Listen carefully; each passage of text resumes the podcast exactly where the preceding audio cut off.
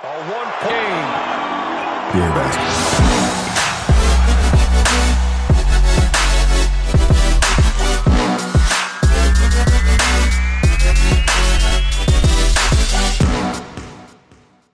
à tous, bienvenue chez Upset Media, bienvenue à la maison comme vous en avez l'habitude. Je suis accompagné par Romuald aujourd'hui. Salut Romu, comment ça va?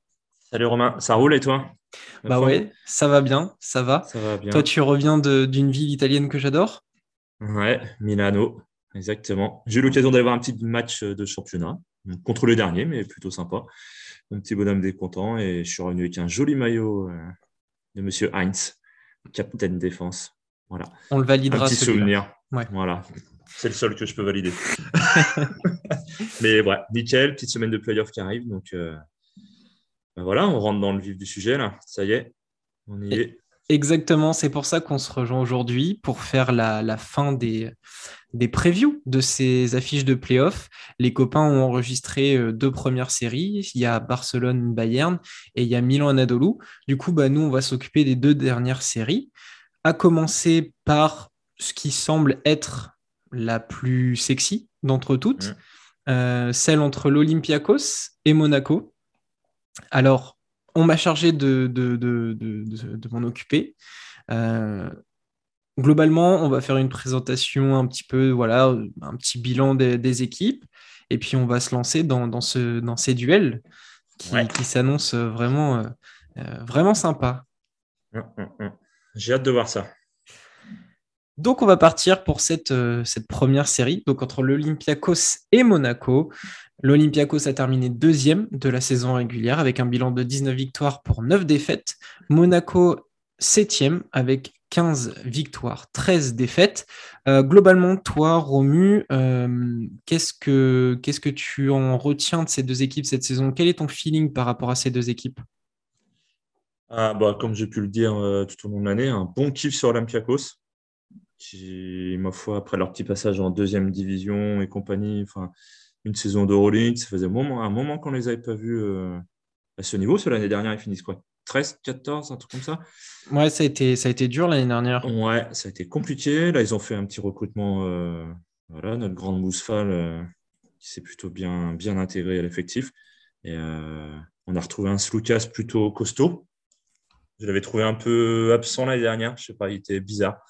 Et euh, non, non, bien kiffante cette équipe. Moi, franchement, euh, elle m'a plu. Elle m'a plu. Et puis bah, la surprise de Monaco, euh, enfin, voilà. on en parlait la dernière fois déjà. Ils peuvent dire merci au club russe. Je pense que voilà. Mais c'est cool, l'équipe de Betclic Lille en playoff, ça faisait 20 ans qu'on n'avait pas vu ça, quelque chose comme ça. Ouais, c'est ça. C'est ça. meilleure attaque contre meilleure défense, je crois. Enfin, tu as dû regarder les chiffres, mais on ne pas être Oui, on, va, on va l'aborder, mais ouais, c'est des équilibres qui vont, qui vont se trouver, qui vont s'affronter aussi.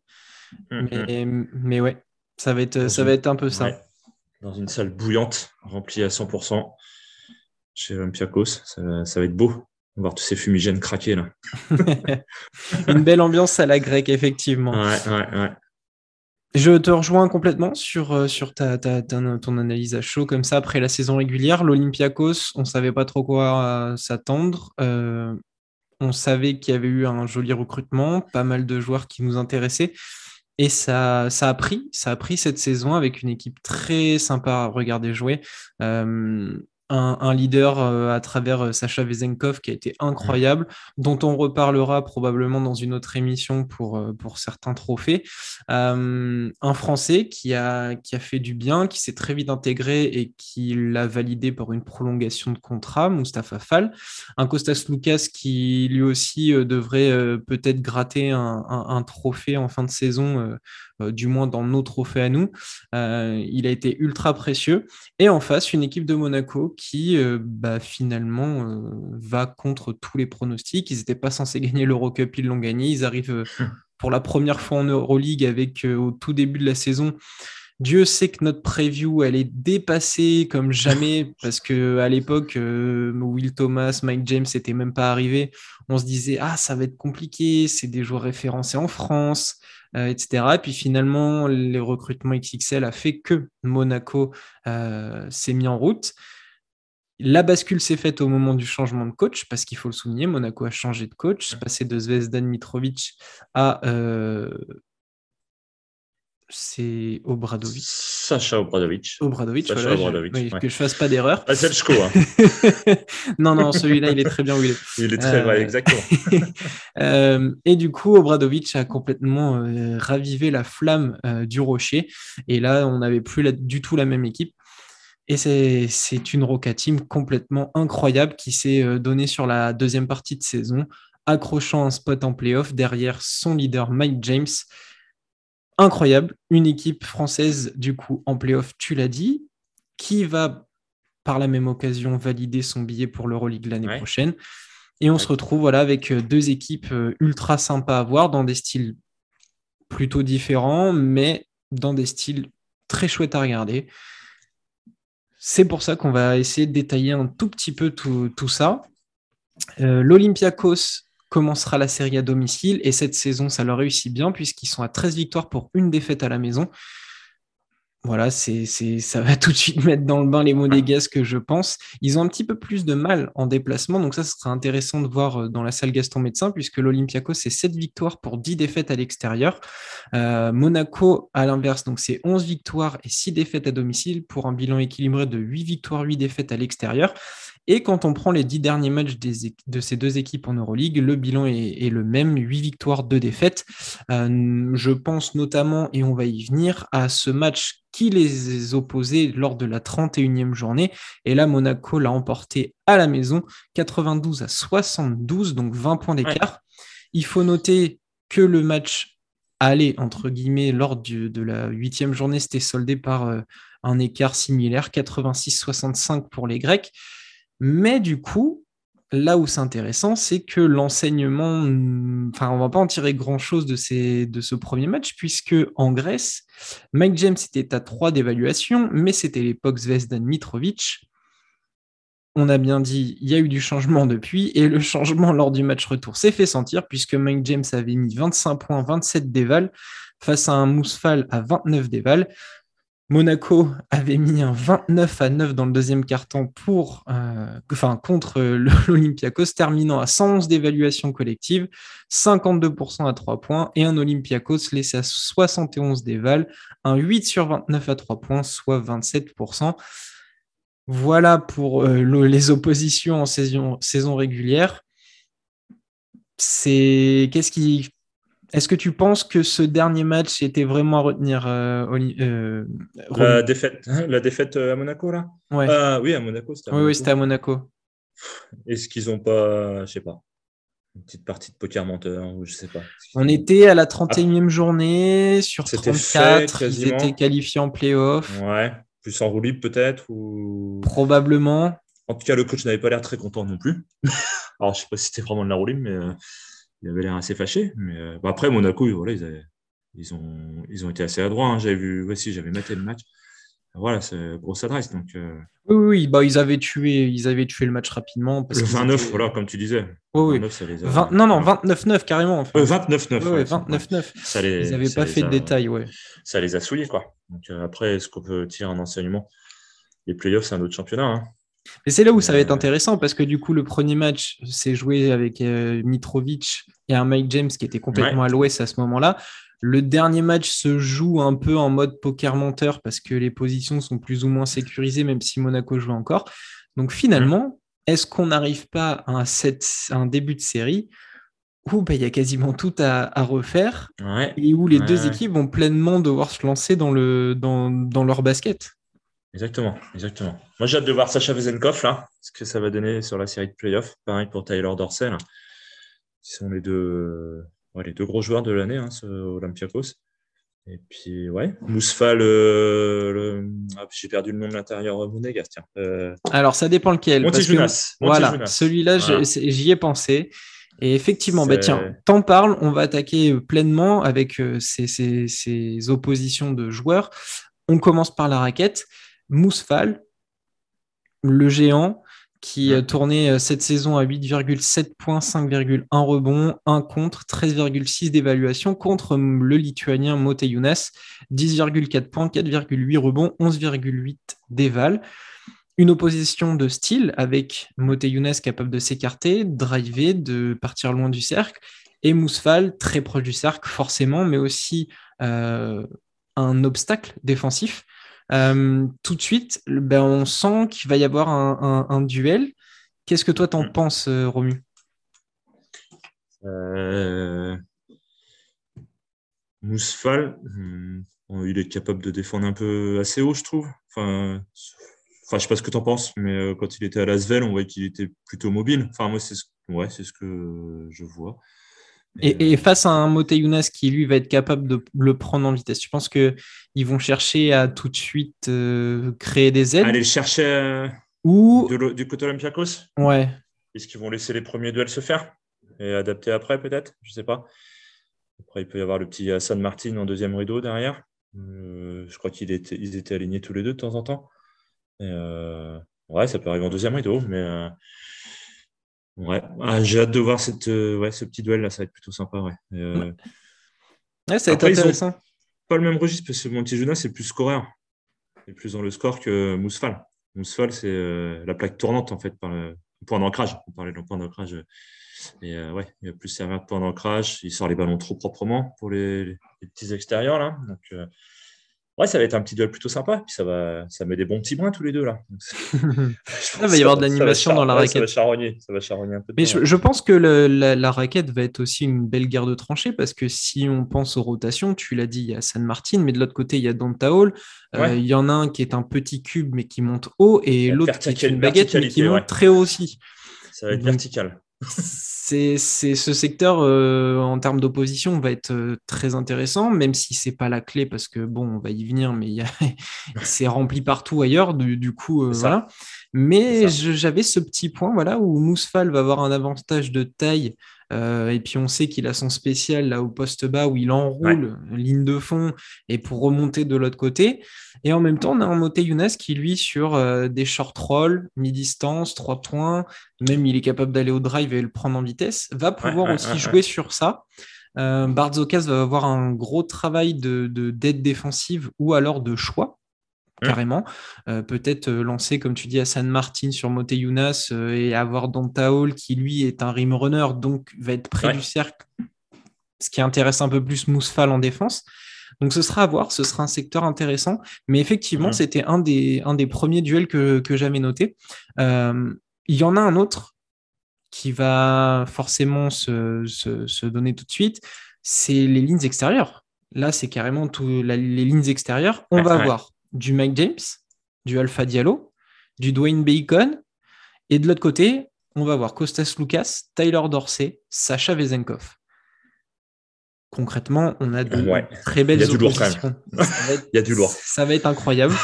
Quand tu sors les noms, c'est vrai que. Mike James est... candidat au MVP, même si ça semble compliqué parce qu'il y a quand même euh, deux, trois joueurs, dont un contre qui il va, il va jouer, qui va être présent. Mais Mike James, c'est 16,2 points, 3 rebonds, 5,8 passes, 1,3 interceptions, 17,6 d'évaluation. Face bah voilà, hein, à l'autre candidat au MVP, Sacha Vezenkov, 13,8 points, 5,6 rebonds, 1,5 passes de moyenne. Euh, une interception aussi, et 17,8 d'évaluation. Donc les deux garçons se valent en termes de statistiques. Il y en a un qui est clairement scoreur, Mike James. Mm. Vezenkov est homme un peu à tout faire. Tout suisse. Mais Mike James a un, bon, voilà, des volumes statistiques euh, assez incroyables. Hein. 3 rebonds, 5,8 passes, c'est pas non plus anodin. Euh, ils n'ont pas le même poste, mais c'est les deux leaders. Euh. Lequel t'attends le plus? J'imagine que ça va être Vezenkov parce que c'est un des chouchous. Mais euh, ouais, c'est vraiment lui que t'attends Peut-être, euh, j'ai pas trop fouillé, mais c'est peut-être bien sa première série de playoff euh, rolling, non? Je sais pas s'il a déjà s'il a l'expérience là-dessus. Mike James, voilà. on sait que c'est le seul de Monaco à avoir une expérience playoff. Après, j'ai pas regardé, mais Vezenkov, il était où avant? Je sais même plus. Bah, il a fait Barcelone, mais il était, il était relativement, relativement jeune. Il avait, c'est ça. Donc, euh, non, non, j'attends ouais, Sacha Vezenkov, voir s'il va être capable d'élever le niveau là, sur, la, sur la série de playoffs. Tu penses que c'est euh, son moment? Sa saison Cette saison? Ouais. ouais. Et là, les playoffs, c'est est-ce que c'est pour lui le moment de, de se révéler euh, plus que jamais et de, de, lancer sa legacy à lui? Ouais, je pense. Ah, je suis d'accord complètement. Hein. Au vu de la saison qu'il fait, honnêtement, c'est. Enfin, c'est marrant parce que quand tu vois un match, tu n'as pas l'impression qu'il. Tu vois pas, tu t'aperçois pas de son volume de jeu en fait. C'est une fois que tu regardes la, feuille de stats, tu, il, est hallucinant. En fait, toi, il est rebond, il est partout. Ouais, c'est clair. passeur, il est. Moi, j'aime bien ce genre de joueur. Hein. Euh, c'est propre. c'est ouais. Ah, le gang des gauchers, toujours. Hein. Je le défendrai euh, jusqu'au bout, hein, le gang des gauchers. puis il y en a un petit paquet en plus. Le Spotas. Ah, bah, de toute façon, c'est peut-être pour ça que ça me plaît à l'Olympiakos. La team gaucher, euh, c'est représente. Quoi. Euh, non, non, puis voilà, c'est... il a quel âge? Il a, il a pas 30 ans Oh non, il, il a pas 30 ans, euh, C'est un jeune, hein. Il est de 95. Ouais, c'est un jeune. c'est un jeune. Donc, euh, voilà. mais ça paraît pas, c'est des joueurs qu'on voit depuis très longtemps. Hein. Ça ben oui, c'est pour jeune, ça. Hein. C'est pour ça que j'avais été surpris en fait quand j'étais allé voir son âge. Non, non, mais j'ai hâte de le voir. ouais, vraiment, s'il va être capable de vraiment assumer son niveau qu'il a eu cette saison et puis voilà, monter d'un cran monter d'acran parce que derrière, on sait que Slukas, quand il va sortir du banc, ben, ça va être du Slukas, quoi. Ça va être euh, Rayalat, ça va être. Euh, ouais. Mais euh, ouais, ce petit Sacha Vezenkov là. Oui, c'est intéressant et je suis d'accord avec toi. pour moi, Vezenkov aussi, je l'attends parce que oui, clairement, c'est un joueur qu'on apprécie et qu'il est ultra élégant. Et effectivement, moi, je suis, j'ai hâte en fait que ce joueur prenne justement ce rôle de leader euh, et qu'il enfile ce costume et, qu'enfin en Euroleague ce soit un joueur ultra référencé. Face à lui, Mike James, euh, alors ils ne seront pas opposés, hein, mais en termes de leader, ils sont opposés. Mike James qui lui euh, donc passe pour un, voilà, un joueur ultra offensif. On a, on a quelques doutes sur, sur le joueur, mais pourtant, depuis l'arrivée d'Obradovic, il a les clés du camion et il le fait plutôt très bien. Euh, il régale par des tirs importants, il sait faire jouer son équipe, il s'est imposé vraiment comme le patron, vraiment, euh, avec de bons petits soldats, on y reviendra euh, après. pour toi, est-ce que Mike James, à l'image de, de, ce qu'on peut dire de son ancien coéquipier en NBA, Kevin Durant, il est capable de prendre tout le monde sur ses épaules et de foncer jusqu'au Final Four? Bah, la confiance du coach, je pense qu'il est parti en mission. Tu vois. C'est, vraiment euh, deux joueurs différents tu vois, entre euh, époque Mitrovic et époque euh, Obradovic. Je suis pas un fan, hein. enfin, honnêtement. Euh, voilà, mais je dois avouer que je suis agréablement surpris de, la deuxième partie de saison qu'il fait. Quoi. Toi, je le prenais pour un gros croqueur. Un gros croqueur. En fait, il, est quasiment à 6 passes, 5,8, c'est ça? Ouais, 5,8. Quasiment à 6 passes Il doit être deuxième meilleur passeur, du coup, quelque chose comme ça?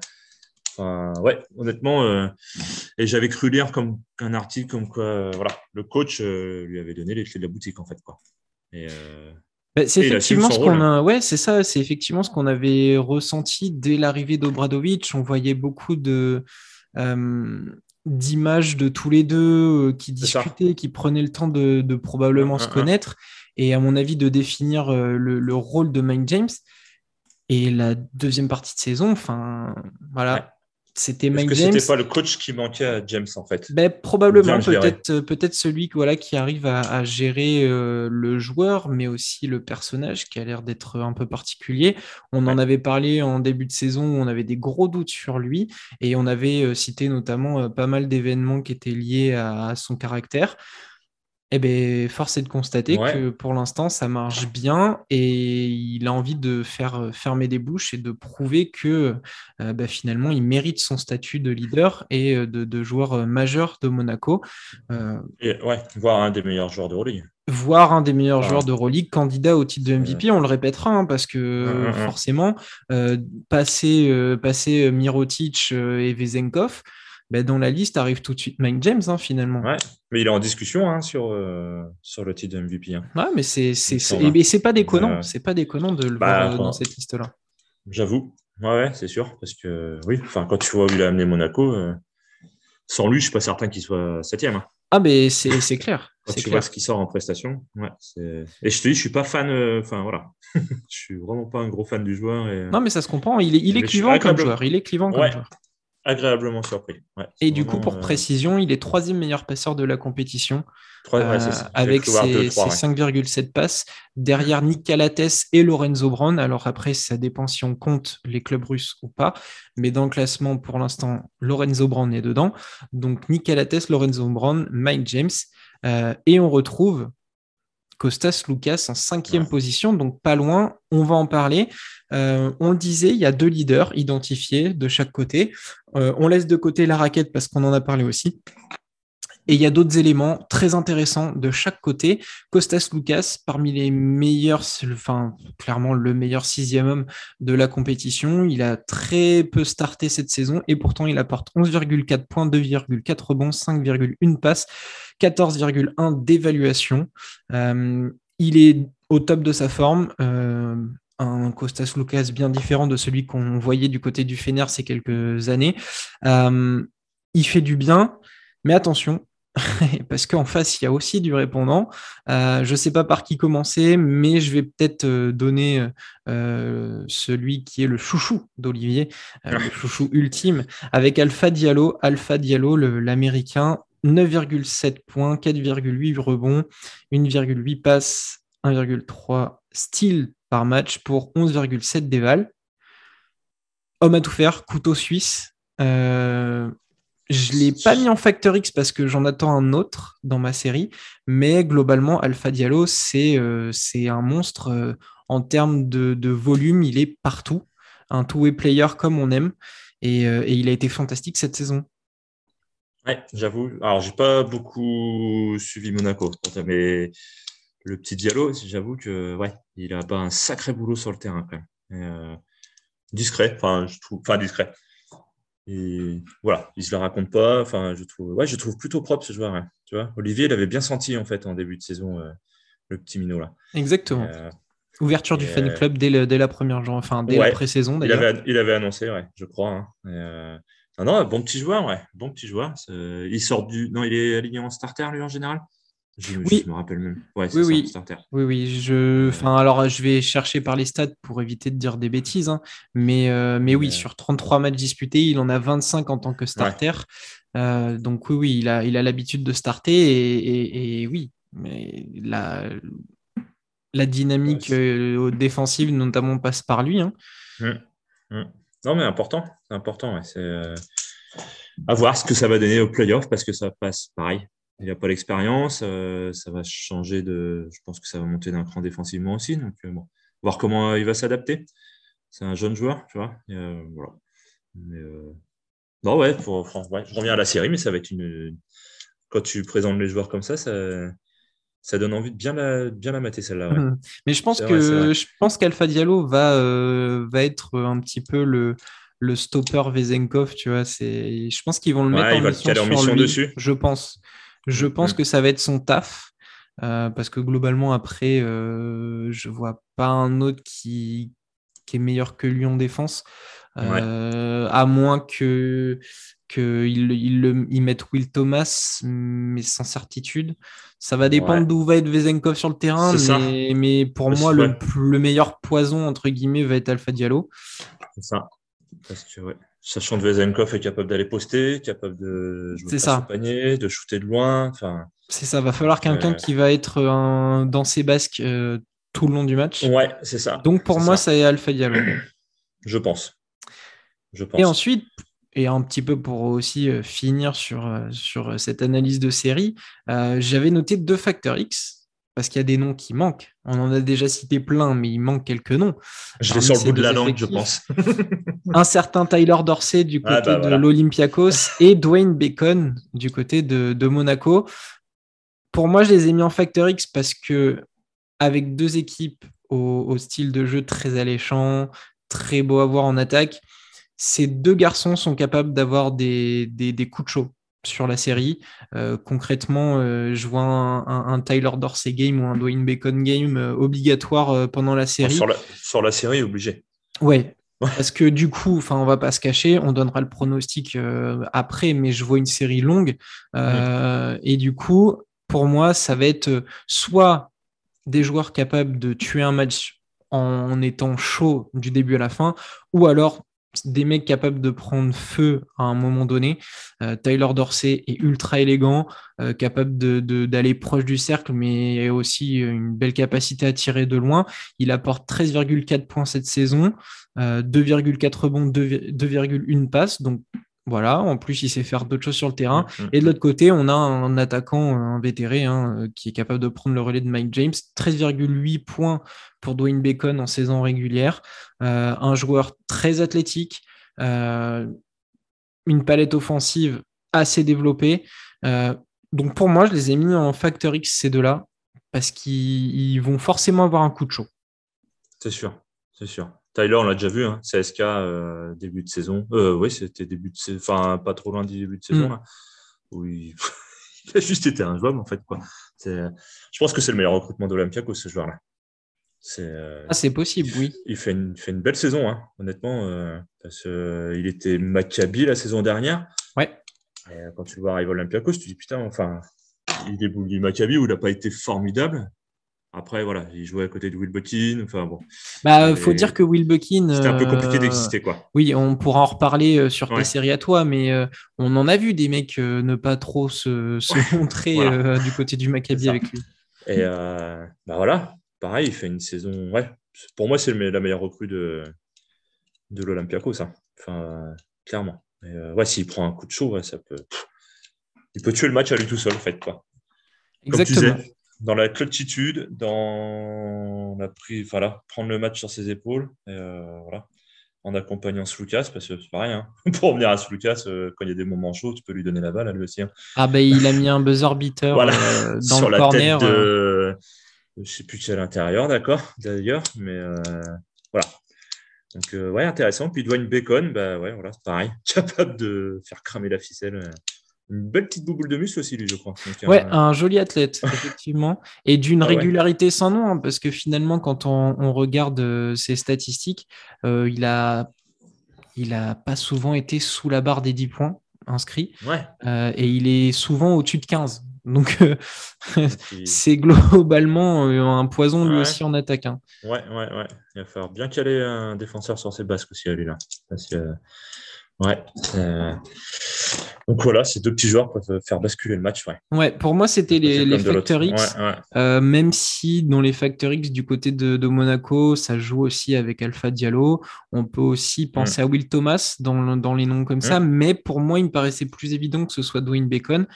Et du côté de l'Olympiakos, euh, alors, on aurait Corentin, il nous saoulerait avec Makisic. Euh, mais Makisic, pour moi, n'est pas assez régulier. Et Tyler Dorsey, sorti d'un trio Vezenkov, Lucas et Mustafa Fall, s'impose de lui-même. Euh, d'autant que lui, il a l'habitude d'être starter et que c'est Lucas qui arrive en rotation. Euh, mais au vu des profils des joueurs, c'était les deux qui, pour moi, me paraissaient limpides. Pareil. Je te rejoins là-dessus. Et sur un, potentiel prono, euh, je, moi j'ai annoncé une série longue, mais je crois qu'on en avait discuté un petit peu. On est plutôt d'accord euh, sur le, la série. Euh, mm. Moi, je vois une victoire 3-2 de l'Olympiakos. T'es à peu près pareil? Tout pareil. Ouais. Tout pareil, ouais, 3-2, ouais. Ça, me paraît, ça me paraît être la, la, la, la série qui va être la, plus sympa à regarder autant sur le jeu que sur le, l'incertitude. Mmh, je, vois vraiment ça. L'Olympiakos a l'avantage du coup de jouer à domicile. Le match 1 est sold out. Hum, le, Monaco a le désavantage d'être euh, un rookie avec euh, très peu de joueurs d'expérience, même si avec la fin du recrutement, ils avaient récupéré Mike James, Will Thomas. Mais bon, l'effectif global euh, est, un petit peu sans expérience. En tout cas, Slucas, lui, est dans une mentalité euh, il faut aller au Final Four. Il l'a annoncé. Euh, il, a déclaré qu'ils étaient plus affamés que jamais pour rejoindre mm. ce Final Four et que c'était une chance unique d'y arriver. Euh, pour lui, là où ça va se jouer, ça va être en défense et dans leur passing game pour pouvoir faire la différence. Mustafa Fall, lui, a a été très clair. Il a dit on s'attend à des matchs très durs. Euh, il faudrait être prêt à répondre à leur capacité, à leur qualité athlétique. Euh, globalement, on n'a pas évoqué ça. Ouais. voilà. Athlétiquement. Athlétiquement, Monaco a de quoi, a de quoi envoyer. Alpha Diallo, Dwayne Bacon, Donta Hall, Mike James sur un Slukas s'il se retrouve en opposition ou sur un Thomas Walkup. Thomas Walkup est un très très bon défenseur, hein. mais Mike James a quand même un, coffre de buffle. Donc Mustafa Fall a envoyé ça. Mais effectivement, Lucas euh, dit il va falloir compter sur notre défense. Euh, quand on prend les statistiques, l'Olympiakos c'est le quatrième rating défensif euh, contre le deuxième rating offensif. Donc là, va y avoir une réelle opposition. Monaco, eux, ils vont devoir faire attention parce que l'Olympiakos c'est aussi le quatrième rating offensif et Monaco que le onzième. Donc voilà, Monaco va devoir faire attention à sa défense et devoir aussi causer des problèmes à la défense de, l'Olympiakos, qui elle est beaucoup plus organisée. Euh, voilà, donc euh, il y, aura cette opposition, mais en tout cas, les joueurs sont déjà lancés dans cette série. Focus. Ils sont focus. Une série qui commencera donc le 20, donc ça sera mercredi, euh, à l'Olympiakos. Non, oui, le 20, pardon. Si, le 20, attends, je vérifie quand même. c'est mercredi. Non, le 10, mercredi, ouais. On est perdu les week-ends fériés. Euh, du coup, voilà pour, euh, pour euh, cette, cette première série. je crois qu'on a fait plus ou moins le tour. alors, il y aurait 10 000 choses à dire hein, si on, se laissait une heure pour en, pour en discuter. Mais globalement, voilà le, tour d'horizon de, ces équipes et de cette série qui, qui vraiment, moi, m'attire beaucoup. Pareil. Est-ce que tu as quelque chose à rajouter, Romu, sur cette série? Ben Non, hâte que ça commence. Ouais, hâte. voir. Exactement. Quand tu lis les annonces des mecs de l'Olympiakos, tu as juste envie de, voilà, de les voir débouler sur le terrain et puis euh, jouer les enfants. Quoi. Et Monaco qui semble être déjà aussi euh, dedans en écartant euh, Orthez ce soir en, ah, championnat. Ils avaient dit qu'ils ne laisseraient, pas, ils laisseraient pas le championnat non plus de côté, même s'ils étaient ah déjà tournés sur, le, sur les playoffs. C'est bien. C'est validé on est, on est plutôt pas mal. Euh, on, vous souhaite une bonne soirée. Puis nous, bah, on va enchaîner tout de suite avec, euh, avec euh, l'autre série qui nous attend, la, dernière qu'on va, qu'on va aborder. et cette fois-ci, bah, c'est Romu, qui va s'y coller. Exactement. À tout de suite pour, pour, pour, pour tout le monde. Et puis sinon, à bientôt pour ces playoffs. Allez ciao, ciao.